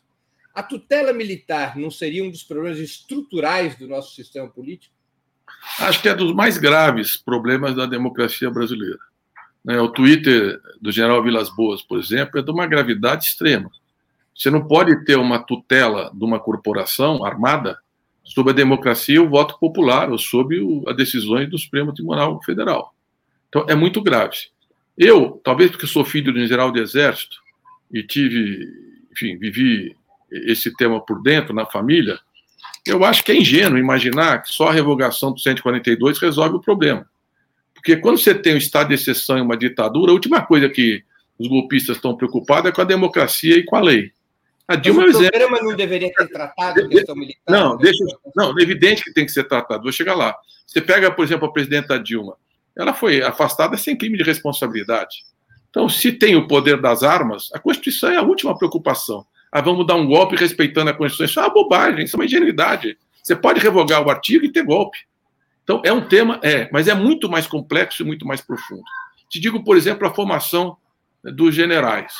Como é que promove um coronel para general? Você conhece o sistema? Você tem uma comissão de promoção. Essa comissão de promoção pontua por toda a carreira, especialmente os cursos que fez e o desempenho em comando, que já tem que ter tido comando, etc. Aí, essa lista, todos os generais votam e refazem a lista. Aí, essa, essa mudança da lista, agora com todos os generais votando, vai para o alto comando. Hoje, 16 generais do alto comando refazem a lista e mandam para o presidente uma lista tríplice para cada cargo. Então, o nível de controle de cima para baixo da instituição dificulta muito qualquer mudança de atitude, porque você tem um controle político é, muito, muito forte e muito sistêmico. É simples mudar essa cultura, essa instituição? Não é. É uma instituição secular e é um tema muito complexo. Eu digo aqui para você, e é um tema que nós estamos debruçando, e acho que a esquerda discutiu muito pouco. Por exemplo, tema da segurança pública, nós temos um núcleo de acompanhamento de políticas públicas. Hoje tem coronéis, tem delegados, tem secretários de segurança, pesquisadores. Como é que constrói uma segurança pública cidadã? que é fundamental. Você pega a PM, por exemplo, desde lá de trás da escravidão, é uma instituição que perseguia os escravos libertos que, que, e que controlava a escravidão. Isso tá, permeia a história institucional de classe, de controle, de opressão. Então, nós estamos discutindo essa, esses temas. Agora, eu não acho que é uma, uma, uma mudança simples, não. É uma mudança muito Agora, complexa. A decisão de gente governar, um pouquinho, só concluir. Para a gente claro, governar, claro. não, para a gente governar, estabilizar, é um tema muito sensível. Hoje nós temos, por exemplo, ao lado do Bolsonaro, todo um setor militar golpista. Da onde veio o general Heleno? Do, ele era o presidente de ordem general Frota, que era contra a abertura, lenta, gradual e segura. Ele era contra. Ele participou de um golpe dentro da ditadura que tentava fechar o regime. Então você tem todo um segmento das Forças Armadas com essa cultura histórica. E eu estava numa conversa com o presidente Lula em 89, e ele perguntou como é que na Espanha eles tinham feito com o Pacto de Moncloa a, a, a questão, tratamento da questão militar era com aquele ex-primeiro-ministro, o. Já lembro o nome dele. Ex-primeiro-ministro espanhol do PSOE, o primeiro ex-primeiro-ministro da, da transição democrática. Felipe González. Aí o Felipe González falou: olha, eu tive uma proposta muito boa no meu programa de governo, que era mudar a formação dos militares, critérios de promoção, para criar uma Forças Armadas democrática e compatível com esse novo ciclo. Eu chamei a minha assessoria, falei, pô, muito boa essa proposta. Vamos mudar os cursos? Era. Vamos mudar a carreira? É. Vamos formar uma nova geração? Vamos. Mas me, me dê uma resposta aqui. Quanto tempo eu vou ter o meu primeiro general democrático? Aí ele falou assim: ah, mais ou menos uns 30, 35 anos. Falou: tá muito boa a proposta, vamos nela, mas chama os generais aqui que eu vou negociar a transição. Então, se nós ganharmos a eleição daqui a um ano e meio, o, o, o Breno, nós vamos ter que negociar com a instituição, nós vamos ter que disputar, ver os setores mais responsáveis, mais democráticos, mais compromissados, para que eles possam contribuir nesse processo de construção. É, um, é uma coisa complexa, mas ela é um, é um avião que você precisa reformar voando. Eu acho que é ingênuo, é quase estudantil imaginar que você muda uma instituição como essa, três projetos de lei que nem voto você, você tem para aprovar. Você citou o exemplo espanhol, mas nos casos, por exemplo, da Argentina, do Chile, em certa medida do Uruguai, o fato das Forças Armadas terem sido levadas aos bancos dos réus por conta dos crimes da ditadura retirou delas protagonismo na vida política do país. A impunidade das Forças Armadas não está na raiz do novo protagonismo que ela desempenha hoje? Eu acho que a questão da justiça reparativa é um tema muito importante. É diferente, né? O que foi a repressão na Argentina do Brasil, a escala. Né? Foram 30 mil assassinatos políticos. Ou mesmo no Uruguai. Meu genro, por exemplo, é filho de um desaparecido da ditadura, assassinado pela ditadura, no Uruguai. Ele nasceu no presídio. É, até os três anos e meio de idade, a mãe estava presa. É, até quando nasceu minha primeira neta, a minha, a minha co-sogra fez um evento lá que todas as presas políticas fizeram homenagem para ela como se fosse uma neta delas, porque elas criaram o meu genro durante três anos e meio no presídio. Ela foi torturada grávida ela está à frente da Marcha do Silêncio, é uma das lideranças da Marcha do Silêncio. Por sinal, a mãe desse do pai do Luiz, que é meu genro, morreu essa semana, que era uma das militantes desse movimento. E, e nunca encontrou o corpo do filho. Então, nem tudo foi reparado no Uruguai e nem na Argentina. Muita coisa foi.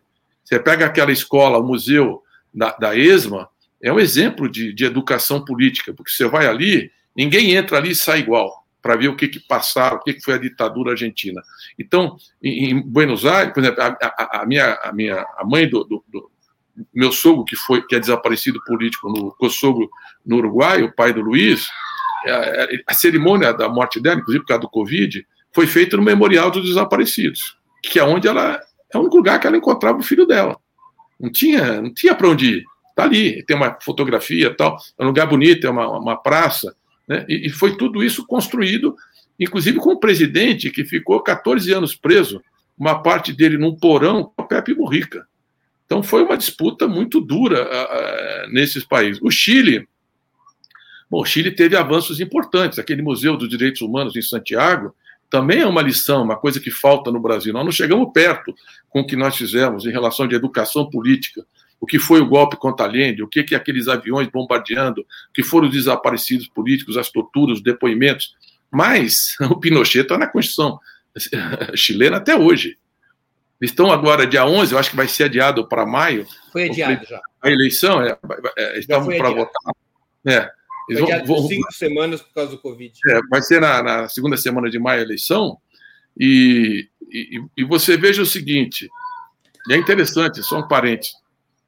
50% do Chile tomou uma vacina, 25% tomou a segunda vacina.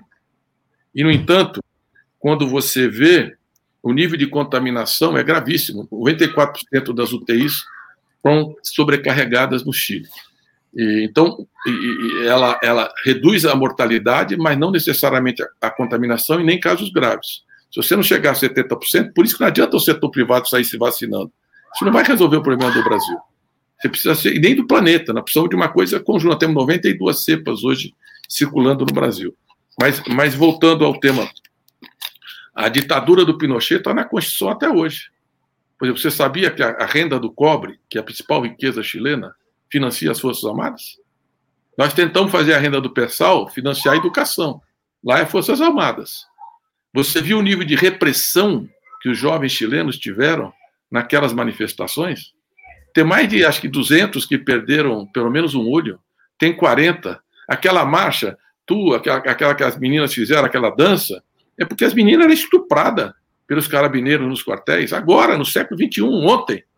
Aí, depois de toda aquela rebelião popular contra o modelo neoliberal, um milhão de pessoas contra esse sistema de, de, de, de que, o, o, que o, o Guedes achava que é o paraíso da América Latina, o país tem mais suicídios de idosos no mundo pelo, pelo abandono do sistema previdenciário. Depois de tudo aquilo, depois de toda aquela tragédia, nós vamos ter um, uma eleição que inclusive avançou muito, a paridade de gênero. Só que qualquer emenda constitucional tem que ter dois terços dos votos. Então, se a direita tiver 30%, e vai ter, porque ela se unificou, o setor progressista se fragmentou, eu acho que não vai ter uma correlação de força. Não vai conseguir fazer as mudanças que precisam dos temas centrais, inclusive sobre Forças Armadas. Então, são exemplos, hum. mas não necessariamente resolve todos os nossos problemas. Por isso que acho Agora, que não, não ter o tema, a questão militar no programa de reconstrução e transformação, foi uma decisão ou uma insuficiência de um debate que ainda tem que avançar? Foi uma insuficiência de uma formulação que não temos respostas ainda é, consistentes, viáveis, é, promissoras. Nós temos vários ex-ministros da Defesa, mas eu diria que foi um tema que nós avançamos muito pouco. Mas tentamos, o governo Dilma fez uma comissão da verdade que é uma das alegações que eles dizem, por exemplo, essas tentações golpistas que nós continuamos tendo. E nós vamos ganhar as eleições, nós vamos ter uma extrema-direita golpista, uma parte dela armada, que estão se armando, outra parte dentro das instituições das polícias militar, das milícias e das forças armadas. Então, é um tema que nós vamos ter que tratar. A vida vai continuar dura, né? Vai continuar, nós temos que criar uma grande frente democrática organizar os setores populares, unificar o campo de esquerda. E eu fico parvo, né? Porque você pensa é, algumas lideranças que você contava até ontem, estão completamente, já estão do lado de lá, já estão cercando o alambrado. Então, nós precisamos, ou já passaram para o outro lado do alambrado, vai saber. Nós precisamos de um, de um grande debate político. Eu acho que as diferenças programáticas significativas são pequenas diante dos desafios. Nós precisamos unificar o nosso programa e, sobretudo, dia 14 agora, esperar que o Supremo é, abandone o lawfare, não faça mais um arbítrio e não impeça que o povo brasileiro decida o seu destino e que o Lula possa ser candidato, porque isso muda tudo. O tamanho do Lula, a presença dele no mundo. o mundo inteiro saudou a volta do Lula, elogiou a volta do Lula. É, o Lula é uma parte da solução dos problemas mundiais.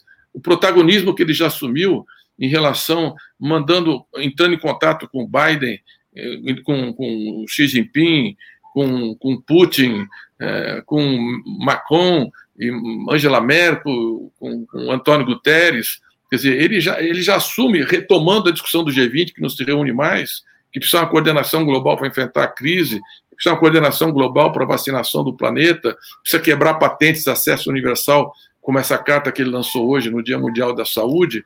Então, é, o Lula pode ser um fator, a, a, grande capacidade de mudança e de interlocução histórica. E agora, depende muito da unidade da esquerda, que é muito importante, e também da gente atrair outros setores democráticos, porque Você pega ali aquele chamado Polo Democrático, né? São cinco pré-candidatos ali, apoiaram e fizeram campanha por, por Bolsonaro. E, e, o Ciro foi para Paris. O Dória, o Eduardo Leite, o Huck, o Almoedo, todos esses estavam na campanha do Bolsonaro. Quer dizer, na hora que você tinha o Haddad, uma pessoa com histórico de democracia, advogado, fez mestrado em economia na USP, doutorado em filosofia, com uma história, ministro da Educação, com uma experiência riquíssima, o mais longevo ministro da Educação, com políticas inovadoras, com um governo que transformador de São Paulo. Não, eles fizeram opção por um sujeito que, que, que, que tem o Ustra como, como herói, que tem 47 homicídios nas costas, sob tortura, o torturador o mais notável e, e rebaixado torturador da história do país, que defende a, a censura, que defende a Lei de Segurança Nacional, que defende o AI-5, que ameaçou fechar o Supremo Tribunal Federal. Então, essa é parte da elite política liberal de direita, que na realidade não é democrática, não acredita na participação popular, no voto popular, e tiveram à frente do golpe contra Dilma e os governos do PT. Vou aqui às últimas questões programáticas. É, queria te perguntar em específico: o programa fala em radicalização da democracia. Quais seriam as principais medidas nesse terreno? Por exemplo, imediatamente a revogação da Lei de Segurança Nacional e a aprovação de uma lei de defesa do Estado Democrático de Direito. Isso é um tema absolutamente essencial. Nós não podemos mais ter esse tipo de entulho autoritário. É, revalorizar os temas, exemplo, com a participação popular. Nós tivemos 74 conferências populares nos governos do PT, que nós precisamos retomar essas conferências e ampliar a participação, as consultas e a intervenção programática ao longo do governo, é, valorizar os plebiscitos, os referendos populares, que são instrumentos que estão na Constituição, só que depende da aprovação no Congresso, você nunca consegue aprovar. Nós temos que enfrentar. E eu acho que radicalizar a democracia no Brasil passa também por uma reforma política profunda. É, o regime presidencialista brasileiro está exaurido. Você não consegue governar, você não cria condições de governabilidade com 34 partidos, sem fidelidade partidária, onde cada parlamentar é, representa ele mesmo, não tem nenhuma coerência em relação a como ele se elege, como é que ele termina o seu mandato. Então, a fidelidade partidária, é, criar cláusulas de barreira e, e, os partidos podem fazer, por exemplo, uma federação. Eu acho fundamental que o PCdoB continue existindo. O partido tem 99 anos de, de, de idade, então vamos criar uma federação. Mas você tem que ter um processo de requalificar a representação. Esse instrumento da, das emendas positivas, nessa escala que ele está chegando, o executivo não tem orçamento, não tem como governar. O teto de gastos, um, de, um gasto primário declinante nas políticas sociais num país com esse nível de desigualdade.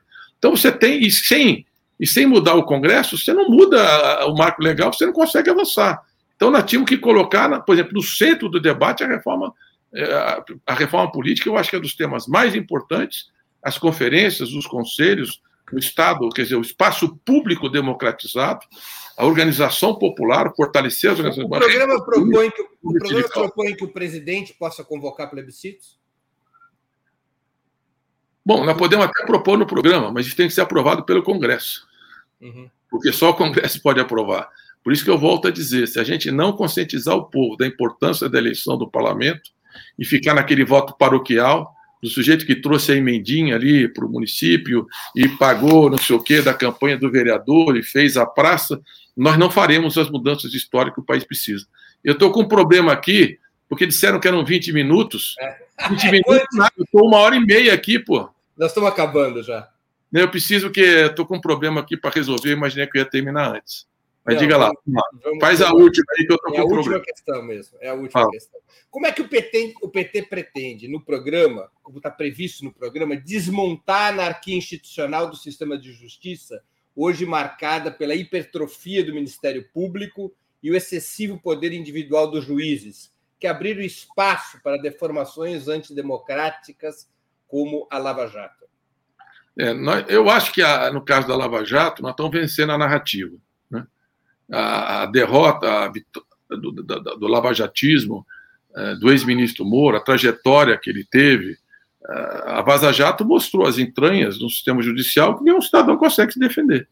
Não é porque é o ex-presidente Lula. Ninguém consegue se defender quando não há a imparcialidade do juiz.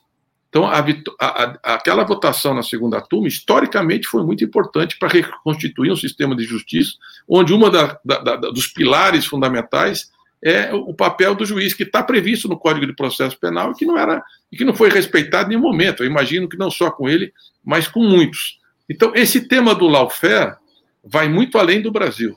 Se você pegar o Rafael Correa, liderava todas as pesquisas, não deixaram, não só não ser candidato, está exilado, não pôde nem ser vice na chapa, quase impugnaram a chapa. O que fizeram com o Evo Morales, o que, que impediram ele de disputar, ele ganhou as eleições, teve um golpe de Estado, depois vence de novo com a OEA fazendo o que fez, com 53% dos votos, está presente. O que tentam fazer na Argentina com a Cristina Kirchner, se você olhar para a América Latina toda, e não só para a América Latina, mas sobretudo na América Latina, isso está presente. E acho que por trás disso teve também um Estado americano profundo operando, os convênios que você tem com o aparato de justiça, com o sistema policial, que estão nas entranhas. Então, não é um, uma reforma simples, mas é um tema fundamental, que pelo menos veio à luz do dia. Eu acho que essa discussão do lawfare, da partidarização da justiça, e o executivo, ele está emparedado por, por, essas prerrogativas parlamentares que avançam sobre o orçamento e a capacidade de governo, e do outro lado, pela pela judicialização da política. Quer dizer, a disputa não se dá mais no Congresso, tudo vai para o parlamento, vai para a justiça. A justiça tem um protagonismo, e tem alguns juízes que defendem, né, que não está na Constituição, que não é legal e que não tem cabimento. Então, eu acho que nós temos uma. E a médio prazo, eu acho que essa nova geração de estudantes que entraram com as cotas, que nós democratizamos a educação, vão ter um novo tipo de perfil de profissionais, operadores de direito, tanto na advocacia, no Ministério Público e na Justiça, porque isso também está nas entranhas, quer dizer, esses aparatos do Estado, eles foram aparelhados por uma elite que vem dessa tradição colonialista, escravocrata, histórica elitista de uma das sociedades mais desigual. Então é uma luta longa, difícil, mas está na nossa pauta. Nós temos um núcleo de acompanhamento de políticas públicas que está discutindo isso com muita profundidade. Algumas coisas estão no plano e outras virão na campanha. Por fim, Aloysio, um livro e uma série que você tenha lido e assistido e gostaria de sugerir aos nossos internautas. Oh, o livro, até está aqui, é o livro que eu estou lendo, acompanhando as letras, O Avesso da Pele, do Jefferson Tenório. É muito interessante, porque é, é um livro, um, ele é um professor é, que está em Porto Alegre, do, ele nasceu no Rio, fez doutorado em teoria literária na PUC do Rio, o, o, o, outro livro dele, O Beijo da Parede, foi o livro do ano da Associação Gaúcha de, Literatura, de Escritores, e é um livro que fala do racismo, quer dizer, o avesso da pele fala do racismo e da vivência por dentro dessa questão. Então, acho que vale a pena. O avesso da pele. Da pele, é. É um tema o que autor, fala. Quem é o autor? Jefferson. Tenório. Jefferson Tenório. É, eu acho que essa, essa, essa questão eu, eu tenho muito. Eu acho que esse tema do racismo no Brasil é um tema fundamental da democracia. Acho que nós certo. temos que enfrentar. É, e, e, valorizar essa literatura de combate, e, e, porque você precisa ter consciência do tema e você precisa ter sensibilidade ao tema para poder se engajar e lutar. Então, eu acho que é uma coisa que vale a pena. E, filme, eu não vou dar uma série, não, vou propor um documentário que está na Amazon tá no, no, na Prime Video. É, chama Piripicura com K. Não sei se você já viu. Calma lá, calma lá. Pirip... Piripicura com K. Piripicura com K. Ganhou o melhor filme longa documentário do Festival do Rio de Janeiro, o ano retrasado. Ganhou na Argentina, ganhou na Holanda, ganhou na Inglaterra, é, foi pré-selecionado para o Oscar. É, e, no entanto, a gente fala pouco. Eu acho que é um, é um, é um documentário de muita sensibilidade, porque ele trata de dois índios piripicuras, que são os últimos da sua nação, da sua etnia, que vivem numa região ali do, do Mato Grosso, e que são protegidos há cerca de 20 anos por um servidor da FUNAI, doutor, o seu Jair, é, que recebe um salário irrisório, e ele mesmo diz no depoimento que ele foi formado numa geração que era para matar índio, para poder fazer madeireira e tal, e que ele ficou do lado dos índios, e ele protege os índios. Eles falam uma língua, olha lá, piripicura. É, exatamente. É uma língua, é um idioma que ninguém mais fala, é um povo que já não mais existe. Eles têm uma irmã que sai e vem. Eu não vou contar o filme em detalhe, mas são esses dois últimos sobreviventes. E está no Globo de hoje que essa é uma região que está sendo fortemente desmatada e, e, aí seria a extinção da extinção de um último vestígio de uma cultura. Então, é, essa devastação ambiental, a exposição dos povos indígenas ao Covid, a ausência de uma sociedade que valorize as diferenças étnicas e a proteção do meio ambiente é um grande tema do nosso passado colonial e um grande tema para o futuro. Então, eu deixo a regulamentação do Piripicura. É, por último, é, a minha filha dirigiu e produziu, mas não é por isso que eu estou falando, não. não, você está sendo é transparente. Tá eu estou falando, eu estou falando a verdade, porque não vou esconder isso, não faz sentido. Claro. Ela nunca se apresenta como minha filha. Mas. É, como ela se é chama, um Luísa? Mariana. Mas o filme, é, a matéria que está no Globo hoje é verdadeira. Né? Está a cara dos dois índios, porque ela fica vários dias, eles filmam os dois, você vê, e você imagina que esse último guerreiro é um sujeito. Não, são pessoas super sensíveis. Eles veem, por exemplo, querosene jogado no álcool assim, eles ficam. Como é que a água toca fogo? Tua filha, tua filha é sub-40? É, sub-40. Eles vão botar uma. Eles vão botar uma, uma camiseta nele e ele não sabe o que é aquilo, entendeu? Não, não, eles usam. É uma coisa, eles estão totalmente desnudos, vivendo no contato direto com a natureza e com uma alegria e com uma, uma, uma riqueza, assim, você vê, você sente de sensibilidade humana então, eu deixaria isso como um grito de, de apelo para que a gente se mobiliza em defesa dos povos originários, quilombolas, indígenas, que estão completamente expostos nessa política de devastação é, e ambiental. Então, eu deixo isso como meu recado. É um, é, é um filme, vocês vão ver, que me marcou muito e marcou todos os que vieram. Foi feito pelo canal Curta, é, enfim, ganhou todos os prêmios aí mais importantes inclusive o Prêmio Internacional de Direitos Humanos. É um filme, é um filme realmente raro e, e, e muito sensível. Tá bom? Luiz, eu queria te agradecer muitíssimo pela entrevista, por teu tempo. É uma, foi uma conversa que eu tenho certeza que todos os nossos espectadores acharam muito informativa. Passamos bastante da uma hora que normalmente costuma durar essas entrevistas, mas é muito rico para que as pessoas possam conhecer esse extraordinário trabalho que foi feito com problemas ou críticas ou avanços, como é qualquer discussão programática. Acho que é muito importante a discussão programática e quero te agradecer muito por ter esclarecido vários pontos, eh, algumas questões centrais do programa aqui na entrevista de hoje. Realmente obrigado e um prazer te ver com saúde. Nós que nos conhecemos há um, alguns aninhos só. Eu, ah, conta, Breno, você não falou, mas quando eu estava no movimento estudantil da USP, eu fui, fui presidente do centro acadêmico, fundamos o DCE, o Breno estava no movimento secundarista e já era um militante ativo. Eu estou falando aí de quase 50 anos.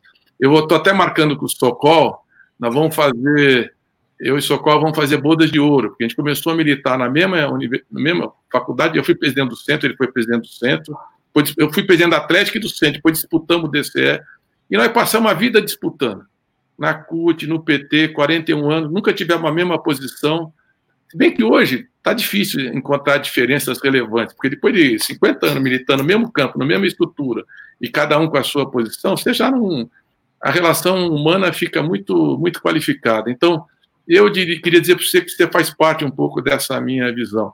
Você também sempre teve suas posições, sua coerência, eu e a minha, mas eu acho que a gente dialogando mais, trocando e buscando continuidade, a gente enriquece mais o nosso projeto histórico. Então, parabéns pelo trabalho, pelo jornalismo. Hoje é dia dos jornalistas e muitos precisariam ser homenageados. Eu deixo a minha homenagem no dia do jornalista ao Lípio Freire, está numa situação muito difícil de Covid. Não sei como é que vai ser a saída dele, espero que seja possível preservar a vida, que é um militante histórico, e ao Vladimir Herzog, foi muito, muito importante na nossa geração, 75, quando nós paramos a USP, fizemos aquele ato, era, era o coronel Erasmo Dias, tentando reprimir impedir, e que foi um momento decisivo do levante dos estudantes no Brasil. Ali fundamos o DCE Livre da USP, depois, alguns anos depois, nós estamos fazendo as grandes passeatas, e em seguida o Lula, as grandes greves operárias que mudaram e derrotaram a ditadura. Então, deixo minha homenagem ao Vladimir Herzog, e ao Alípio Freire nesse momento. E a você que combate aí o bom combate na imprensa. Grande abraço, pessoal. Valeu aí.